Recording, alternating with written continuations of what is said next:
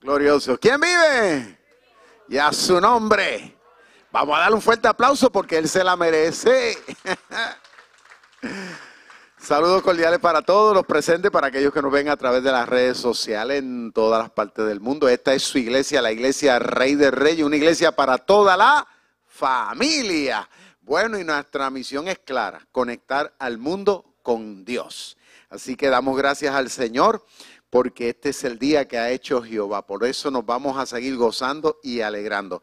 Bueno, no podemos pasar por alto este ministerio de alabanza. ¿Cuántos se disfrutaron todo ese, ese tiempo? ¿Cuántos se lo gozaron? Pues vamos a dar un fuerte aplauso al Ministerio de Alabanza y al Ministerio de Comunicaciones, que están haciendo un trabajo en este tiempo maravilloso.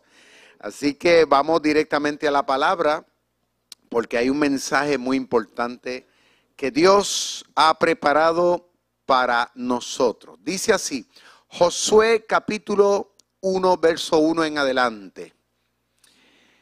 Aconteció después de la muerte de Moisés, siervo de Jehová, que Jehová habló a Josué, hijo de Nun, servidor de Moisés, diciendo, mi siervo Moisés ha muerto Ahora pues levántate y pasa este Jordán tú y todo este pueblo a la tierra que yo les doy a los hijos de Israel. Yo os he entregado, como lo había dicho a Moisés, todo lugar que pisare la planta de vuestro pie, desde el desierto hasta el Líbano, hasta el gran río Éufrates, toda la tierra hasta de los Eteos, hasta el gran mar donde se pone el sol será vuestro territorio. Nadie te podrá hacer frente en todos los días de tu vida. ¿Cuántos dicen amén? Como estuve con Moisés, estaré contigo. No te dejaré ni te desampararé. Esfuérzate y sé muy valiente porque tú repartirás a este pueblo por heredad la tierra de la cual juré a sus padres ¿qué le daría a ellos? Solamente fuérzate y sé muy valiente para cuidar de hacer conforme a toda la ley que mi siervo Moisés te mandó. No te apartes de ella ni a diestra ni a siniestra, para que seas prosperado en todas las cosas que emprendas. Nunca se apartará de tu boca este libro de la ley, sino que de día y de noche meditarás en él para que guardes y hagas conforme a todo lo que en él está escrito. Porque entonces harás prosperar tu camino y todo te saldrá bien. Mira que te mando que te fuerces y seas valiente. No temas ni desmayes, porque Jehová tu Dios estará contigo en donde quiera que vayas. Y Josué mandó a los oficiales del pueblo diciendo, pasad por en medio del campamento y mandad al pueblo diciendo, preparaos comida porque dentro de tres días pasaréis el Jordán para entrar a poseer la tierra que Jehová vuestro Dios os da en posesión. También habló Josué a los Rubenitas, Gaditas y a la media tribu de Manasés, diciendo, acordaos de la palabra que Moisés, siervo de Jehová, os mandó diciendo, Jehová vuestro Dios os ha dado reposo y os ha dado esta tierra. Vuestras mujeres, vuestros niños, vuestros ganados quedarán en la tierra que Moisés os ha dado al este lado del Jordán. Mas vosotros todos los valientes y fuertes pasaréis armados delante de vuestros hermanos y les ayudaréis hasta tanto que Jehová haya dado reposo a vuestros hermanos como a vosotros. Y que ellos también posean la tierra que Jehová vuestro Dios les da. Y después volveréis vosotros a la tierra de vuestra herencia, la cual Moisés, siervo de Jehová, os ha dado. A este lado del Jordán, hacia donde nace el sol, y entraréis en posesión de ella. Entonces respondieron a Josué diciendo, nosotros haremos todas las cosas que nos has mandado e iremos a donde quiera que nos mandes, de la manera que obedecimos a Moisés en todas las cosas. Así te obedeceremos a ti. Solamente que Jehová tu Dios esté contigo, como estuvo con Moisés, cualquiera que fuese rebelde a tu mandamiento y no obedeciere tus palabras en todas las cosas que le mandes, que muera. Solamente que te fuerces y seas valiente. ¿Cuántos dicen amén a esa palabra? Bueno, el tema del mensaje del día de hoy es, el servicio es la esencia de la verdadera fe. Ahí lo tienen en pantalla. Una vez más, el servicio es la esencia de la verdadera fe. ¿Cuántos tienen fe en Dios aquí hoy? Fe es confiar en Él aunque no lo vemos y aunque no lo sentimos. Pero creemos que Él está y creemos que Él está trabajando en nuestra vida. Podemos darle un aplauso al Señor. No lo veo, no lo siento, pero Él está aquí. Aleluya. Wow. Esto está bueno y se va a poner mejor. ¿Se ha preguntado alguna vez cuál es la esencia de ser de un cristiano? ¿Usted se ha hecho esa pregunta alguna vez? Ahora, a mí me gusta eh, comenzar muchos argumentos con preguntas. Y usted dirá, ¿por qué? Porque la pregunta es algo que eh, nos ayuda a todos y cada uno de nosotros a, a poner de nosotros, no meramente a escuchar, sino también a razonar, a utilizar la capacidad que Dios nos ha dado para que nosotros entonces podamos llegar a unas conclusiones. Interesante esta pregunta, porque como les dije ahorita, todos tenemos fe, o decimos tener la fe. Pero el tema dice que hoy vamos a estar hablando acerca, acerca de cuál es, de que la esencia de la verdadera fe es el servicio. Entonces, la pregunta que hemos hecho es, ¿cuál es la esencia, por ende, de lo que es ser un cristiano? Del por qué nosotros hoy día decimos ser lo que somos y por qué hoy día nosotros estamos en un lugar como este que se llama iglesia, siendo parte de esta comunidad de fe. O ¿cuál es la naturaleza? El por qué somos lo que somos y por qué estamos aquí. ¿Acaso será porque Dios quiere que nosotros meramente estemos aquí entreteniéndonos? ¿Acaso será que Dios quiere que sigamos viniendo a un lugar como este meramente para ensimismarnos? ¿Será acaso que Dios desea que nosotros sigamos siendo parte de una comunidad de fe eh, para buscar los beneficios? ¿Será acaso para obtener milagros? ¿Será acaso meramente eh, para nosotros seguir creciendo de manera personal? La pregunta es, ¿cuál es la razón? Ahora, la razón la vamos a seguir viendo y la vamos a ir, eh, vamos a decir, eh, redescubriendo a través de esta historia que leímos en Josué capítulo 1. Es interesante que en el comienzo de este relato Dios le está hablando a este hombre llamado Josué de manera muy particular. Pero entonces en este diálogo que Dios tiene con él, Dios le hace saber a Josué de que Moisés, que había sido una figura sumamente importante, de principio a fin, podríamos decir, fue un personaje que vivió su fe.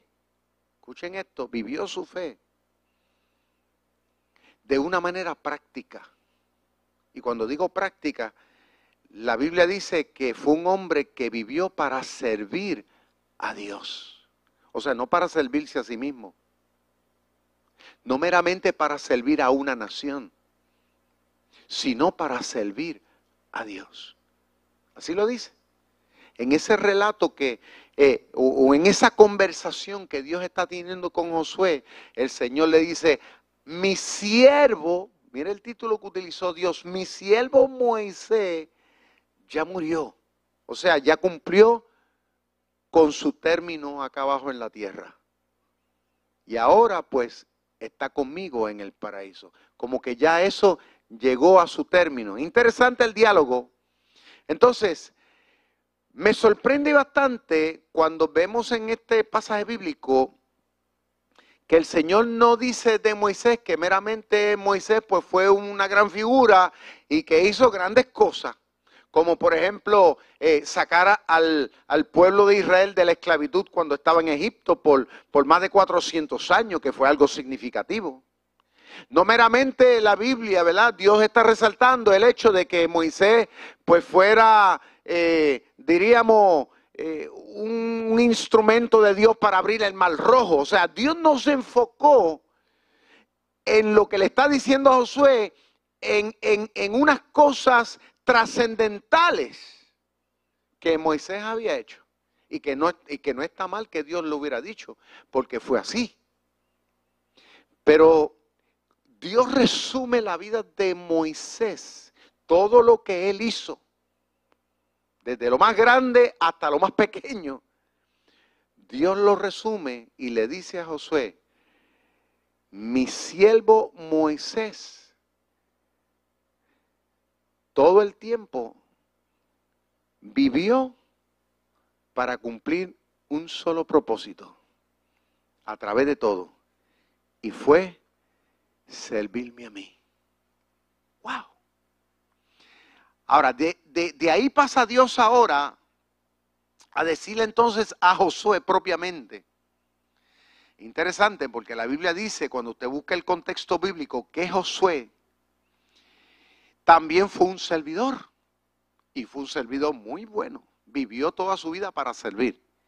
Pero dice la Biblia que fue servidor en este caso personal de Moisés. O sea, Moisés vivió para servir a Dios y hasta ese momento Josué había vivido para servir a Moisés.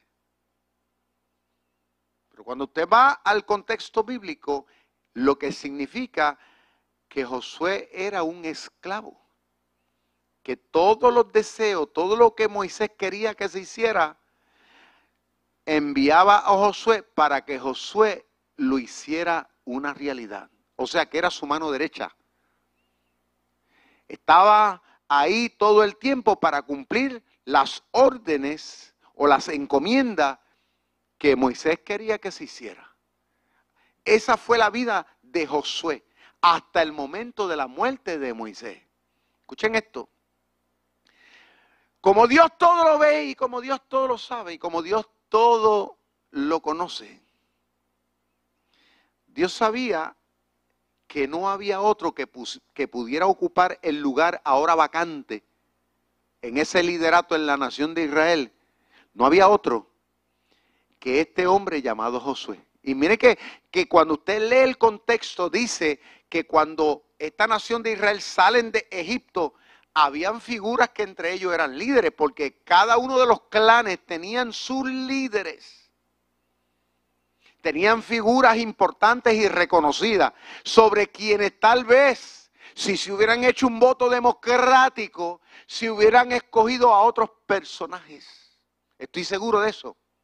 Si se hubiera encomendado a la gente hacer la elección, estoy seguro que ellos hubieran tomado otras determinaciones basado en otros principios, basado tal vez en que aquel sabe mucho, basado tal vez en que aquel tiene más preparación, basado en que tal vez aquel tiene más experiencia. Hubieran sido muchos, vamos a decir, las razones por las cuales se hubieran escogido a otras figuras. Pero cuando vamos a la lectura de este pasaje bíblico, vemos que fue Dios el que escogió.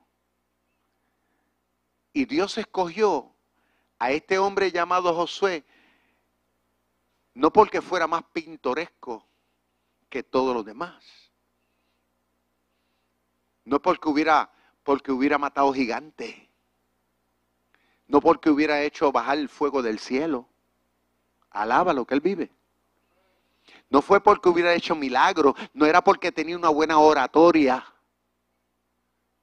no porque tenía títulos de seminario, no lo critico, pero no fue por eso. La razón por la cual Dios ahora le habla a Josué y le habla con el propósito de hacerle la encomienda ahora a él de este nuevo liderato, o sea, de este nuevo servicio, era porque Dios sabía que en esencia, en naturaleza, no había otro que había podido entender y practicar lo que realmente se necesitaba para hacer el trabajo que Dios quisiera que se hiciera. En otras palabras, que Dios sabía que Josué era un servidor por naturaleza. Ahora, hoy día en la sociedad que vivimos, a los seres humanos, esa palabra no le gusta. Porque la gente lo asocia con personas ignorantes. Los que sirven, casi siempre se, se les considera como personas que no tienen mucha preparación, como que personas que no han tenido más opciones en la vida, etcétera, etcétera, etcétera. Pero ante los ojos de Dios, el entender lo que realmente significa servir es algo sumamente importante. Es algo que te posiciona, que te trasciende.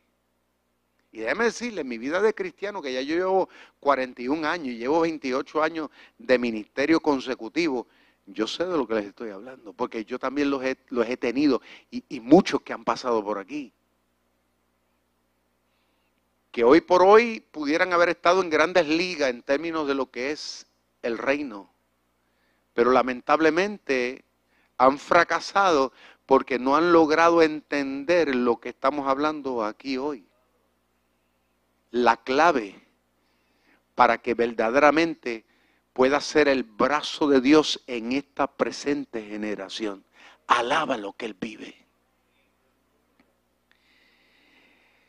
Luego que el Señor, ¿verdad? En este diálogo le hace entender a, Josué que ahora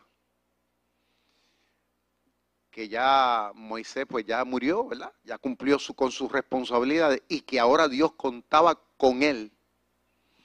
Es interesante que Dios pasa ahora a hacerle entender a Josué de que en, esta, en este nuevo desafío, en esta nueva posición, y que Dios sabía que Él la podía cumplir, pero Dios quiso a modo de, refrescarle la conciencia y como que a manera de que no se le olvidara, porque, porque todos los seres humanos tenemos un problema.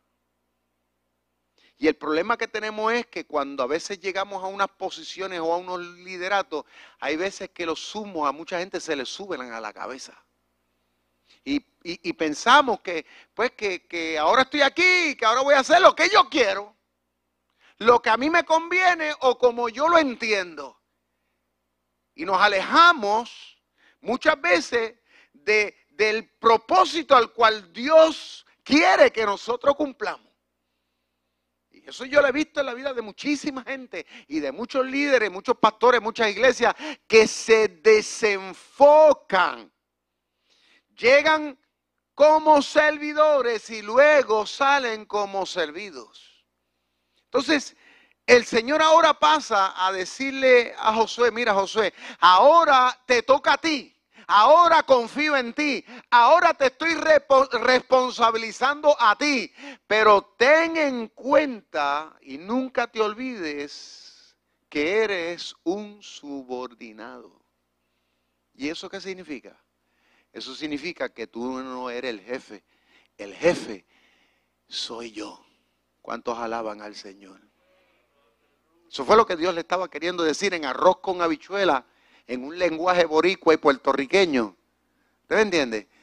No te olvides que el que te puso ahí y el que espera de ti y el que impone las metas y el que impone las condiciones aquí, soy yo. A mí me gusta eso. Porque Dios, Dios, Dios es un buen jefe. ¿Por qué? Porque antes de Dios le, le, orienta bien y le dice lo que debe y lo que no debe de hacer. ¿Para qué?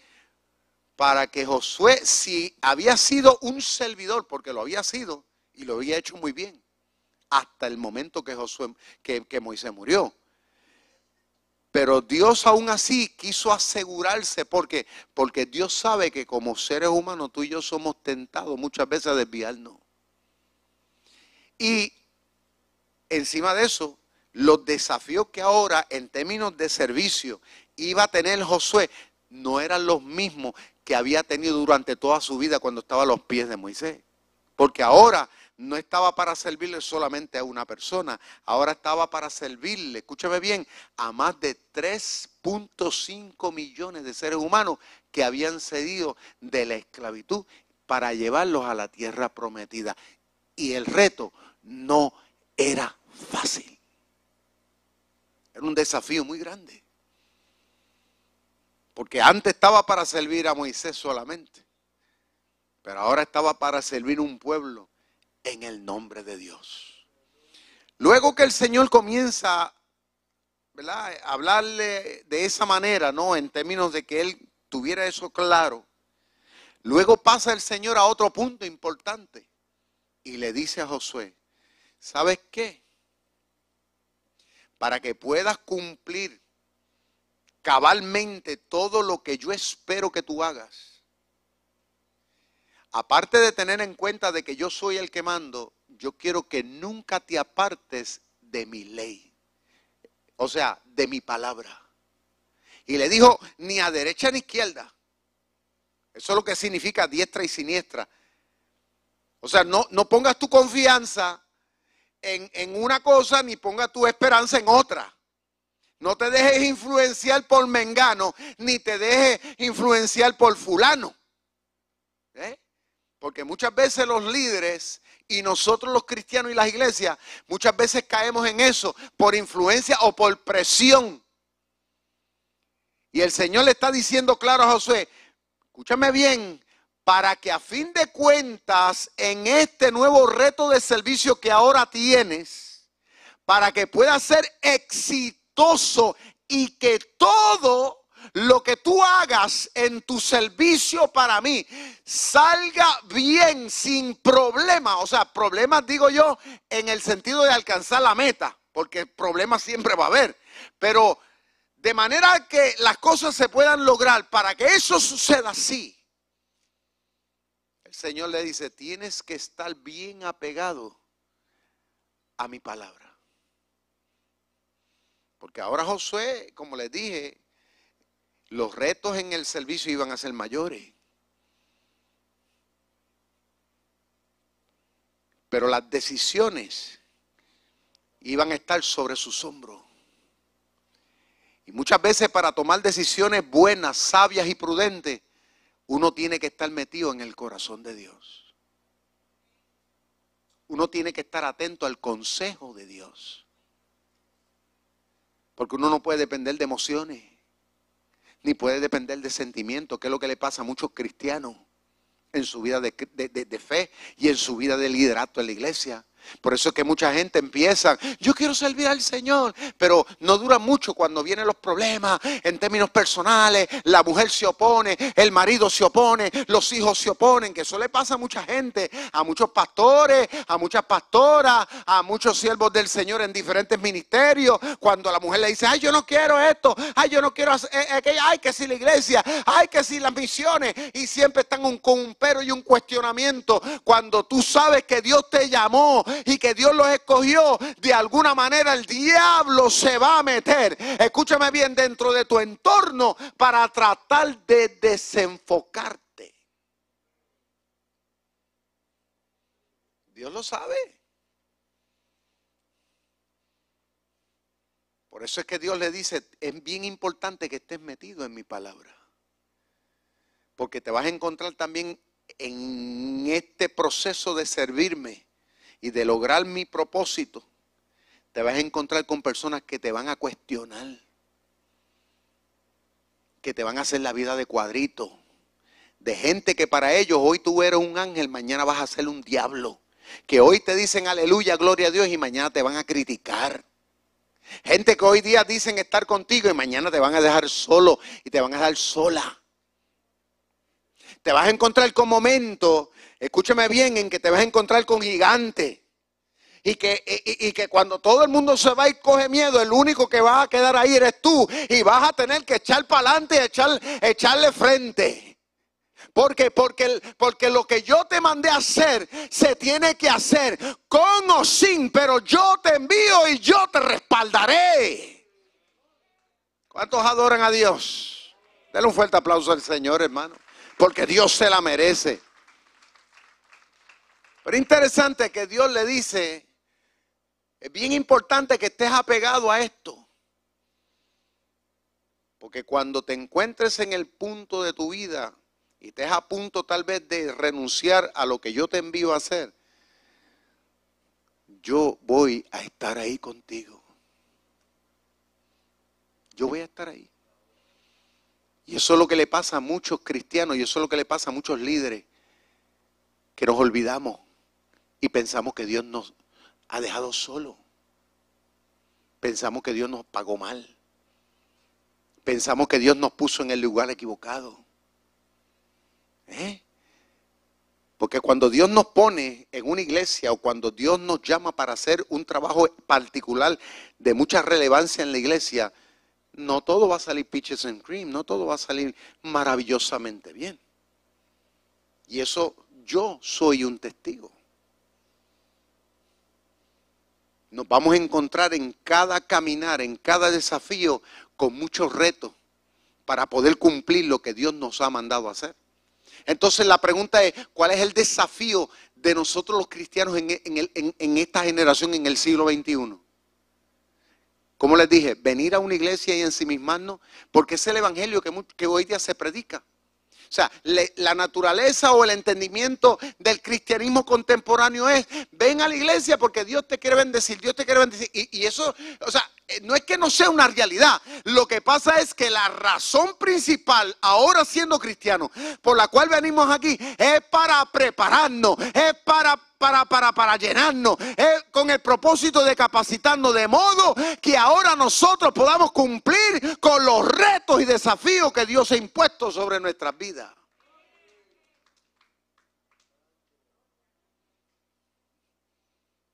yo cada vez que vengo aquí, Dios me, eleva. Yo adquiero herramientas, me, me reenfoco porque hay momentos dados que necesitamos renovarnos. Necesitamos esa palabra, necesitamos ese consejo, necesitamos ese empujoncito. Y de alguna manera el Espíritu Santo en este ambiente lo que hace es que nos reenfoca, como el águila nos da nueva fuerza para luego remontarnos a mayores alturas, de modo que podamos continuar haciendo lo que Dios nos llamó a hacer. Entonces, ¿cuál es la visión del cristiano y de la iglesia en el siglo XXI? ¿Sabe cuál es? Mateo 28. Id por todo el mundo y predicad el Evangelio a toda criatura. ¿Y usted cree que eso es cualquier cosa? No, eso es lo más maravilloso. Quiere decir que ahora Dios te tiene a ti aquí y Dios me tiene a mí aquí y nos hace parte de este cuerpo que se llama iglesia, que no es otra cosa que el cuerpo de Cristo en la tierra, para que tú y yo unidos, escúchame bien, estratégicamente podamos lograr de que el ministerio de Jesús siga teniendo alcance y siga teniendo impacto en cada rincón de este planeta Tierra. Por eso nosotros no podemos perder la visión de las misiones, de seguir evangelizando, de seguir poniendo nuestro talento, nuestros dones al servicio de Dios en la iglesia. No podemos perder la oportunidad de ser parte de lo que se tenga que hacer de la manera que sea. ¿Para qué? Para que la gente puedan conocer lo mucho que Dios le ama y lo que está dispuesto a hacer en su vida hoy y que está dispuesto a hacer mañana. La iglesia es el brazo, aleluya, de Dios de transformación en beneficio de los pueblos y de las naciones.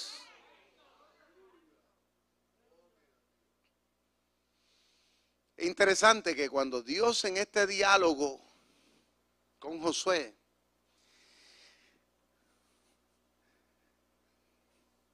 Josué entiende lo que, lo que Dios le está diciendo. Porque Josué en ningún momento cuestionó, ni, ni le dijo a Dios, time out, una pausa. Josué no interrumpió a Dios. Porque un buen siervo de Dios es uno que sabe escuchar bien. ¿Usted no se ha dado cuenta? Que a veces la gente que siempre interrumpe mucho y que siempre cuestionan y siempre son muy parlanchines, a fin de cuentas nunca hacen las cosas bien. ¿Por qué? Porque ya ellos están pensando, antes que uno termine de ver, ya ellos están pensando, se están creando una idea de las cosas. Dios quiere que escuchemos. ¿Cuál es la visión? ¿Cuál es el llamado? ¿A qué Dios a qué Dios nos ha invitado a hacer para que seamos efectivos, para que tengamos, entendamos bien nuestra razón por la cual somos lo que somos hoy día. ¿Eh? Y Josué escuchó detalladamente. Una vez Dios terminó de hablar, es como que Josué dijo, ok, ya entendí. Y luego pasa Josué y hace algo bien, bien, bien, bien, bien importante. Dice que convoca a toda la nación, convoca a todos los líderes y comienza a hablar con ellos. Es como que le dijera, acabo de hablar con Dios. O mejor dicho, Dios acabó de hablar conmigo. Y estuve muy atento a lo que Él me dijo. ¿Y sabe lo que Él me dijo?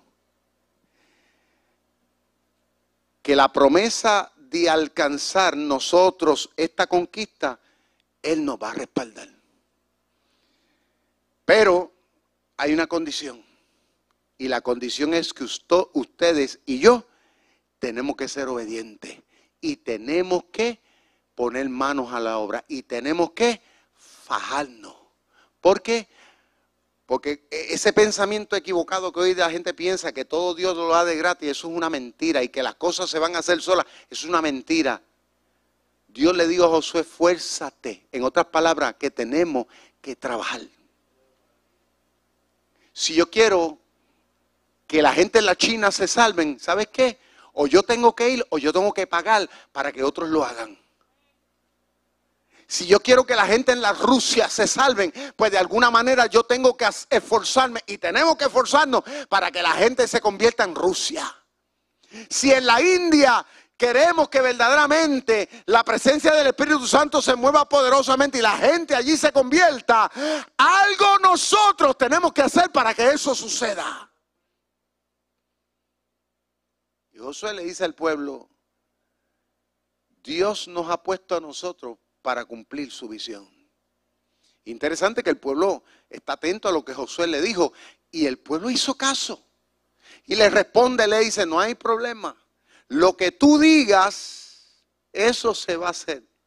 O sea, que el pueblo entendió que Josué había tenido unas órdenes claras y que a su vez se la estaba transmitiendo a ellos. Y eso es, bien bonito cuando en este tiempo la gente que llega a una iglesia entienden que los líderes que tienen de frente, los pastores, tú me entiendes, los líderes que tenemos, que son gente que realmente Dios los puso ahí.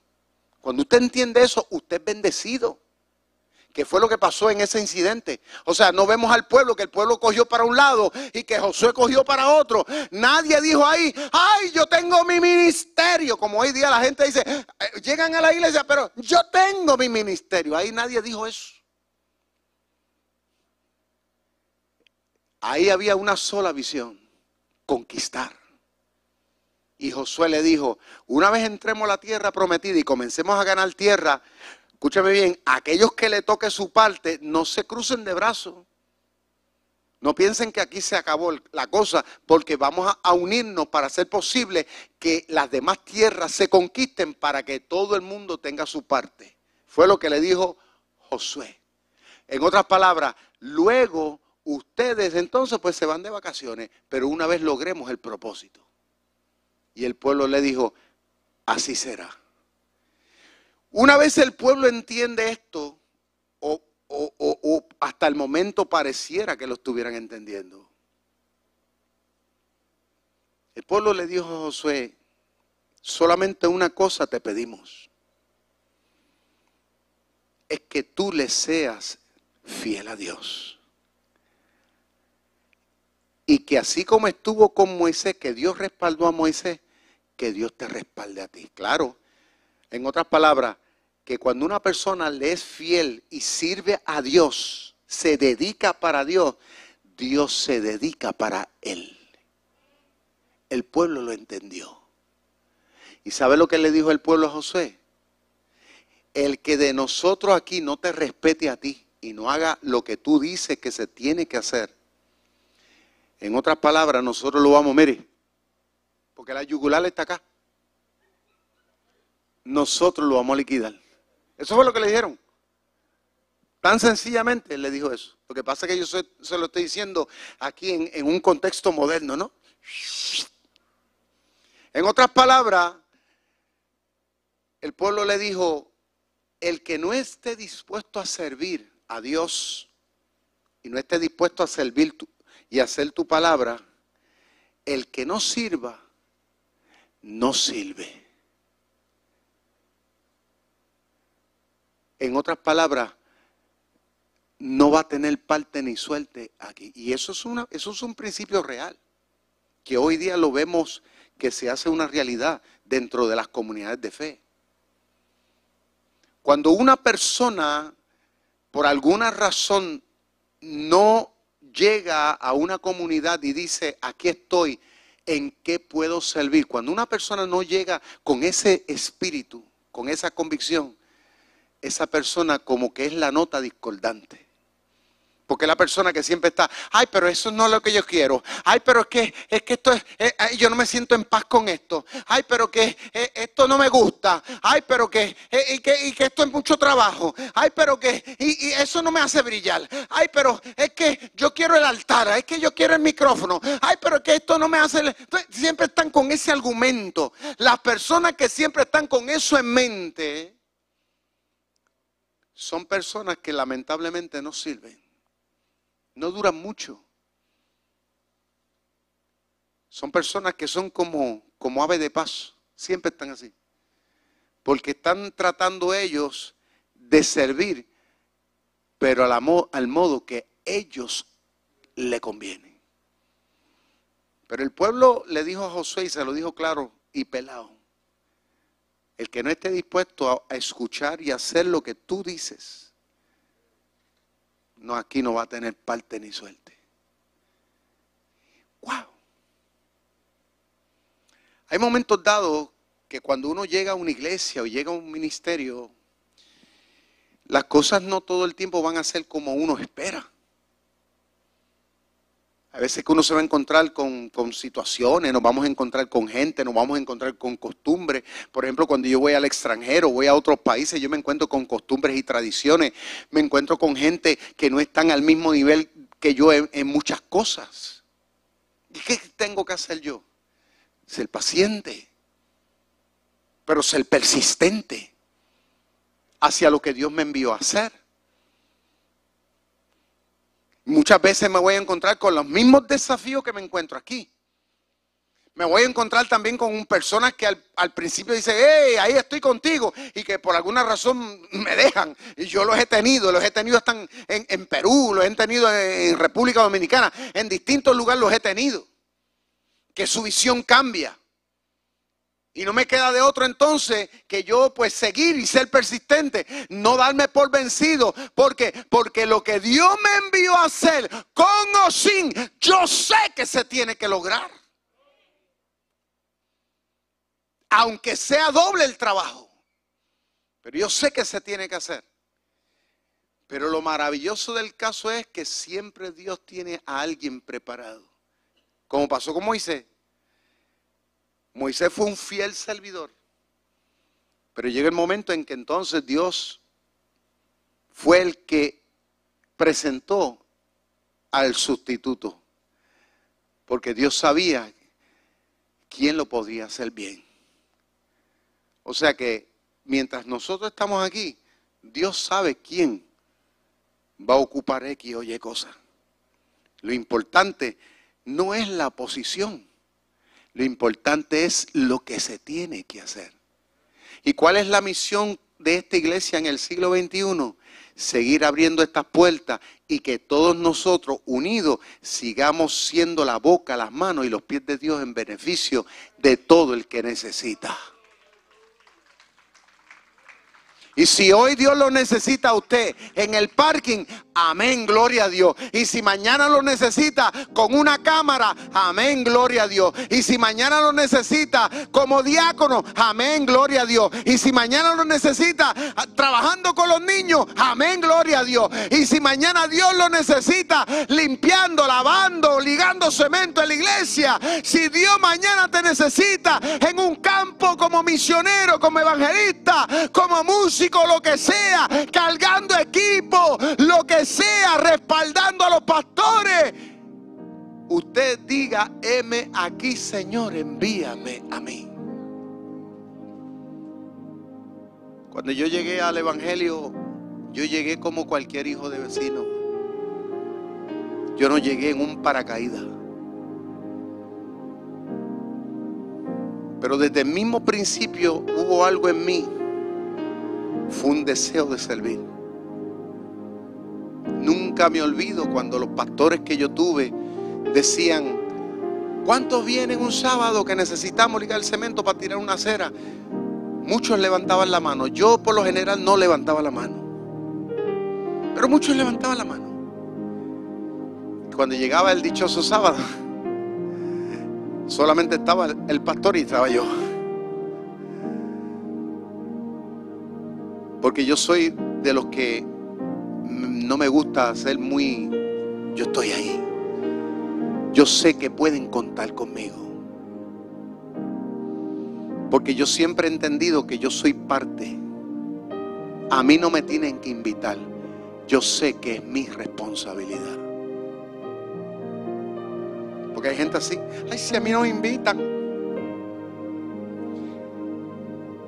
Hay una función que hacer hay un deber que cumplir. Y en este tiempo Dios sigue llamando gente. Por eso Dios nos tiene aquí. Cuando Dios lo perdonó a usted y cuando Dios lo renovó y cuando Dios te llenó del Espíritu Santo y cuando Dios ha hecho lo que ha hecho hasta el día de hoy, es con un propósito. Porque el mundo nos necesita. Cristo le dijo a los apóstoles, id por todo el mundo y prediquen comenzando desde aquí, comenzando desde nuestra Jerusalén hacia el mundo. Vamos a seguir animados, aún en medio de esta temporada que estamos viviendo. Vamos a seguir motivados, comprometidos y enfocados en nuestra visión. Porque esa visión viene del corazón de Dios.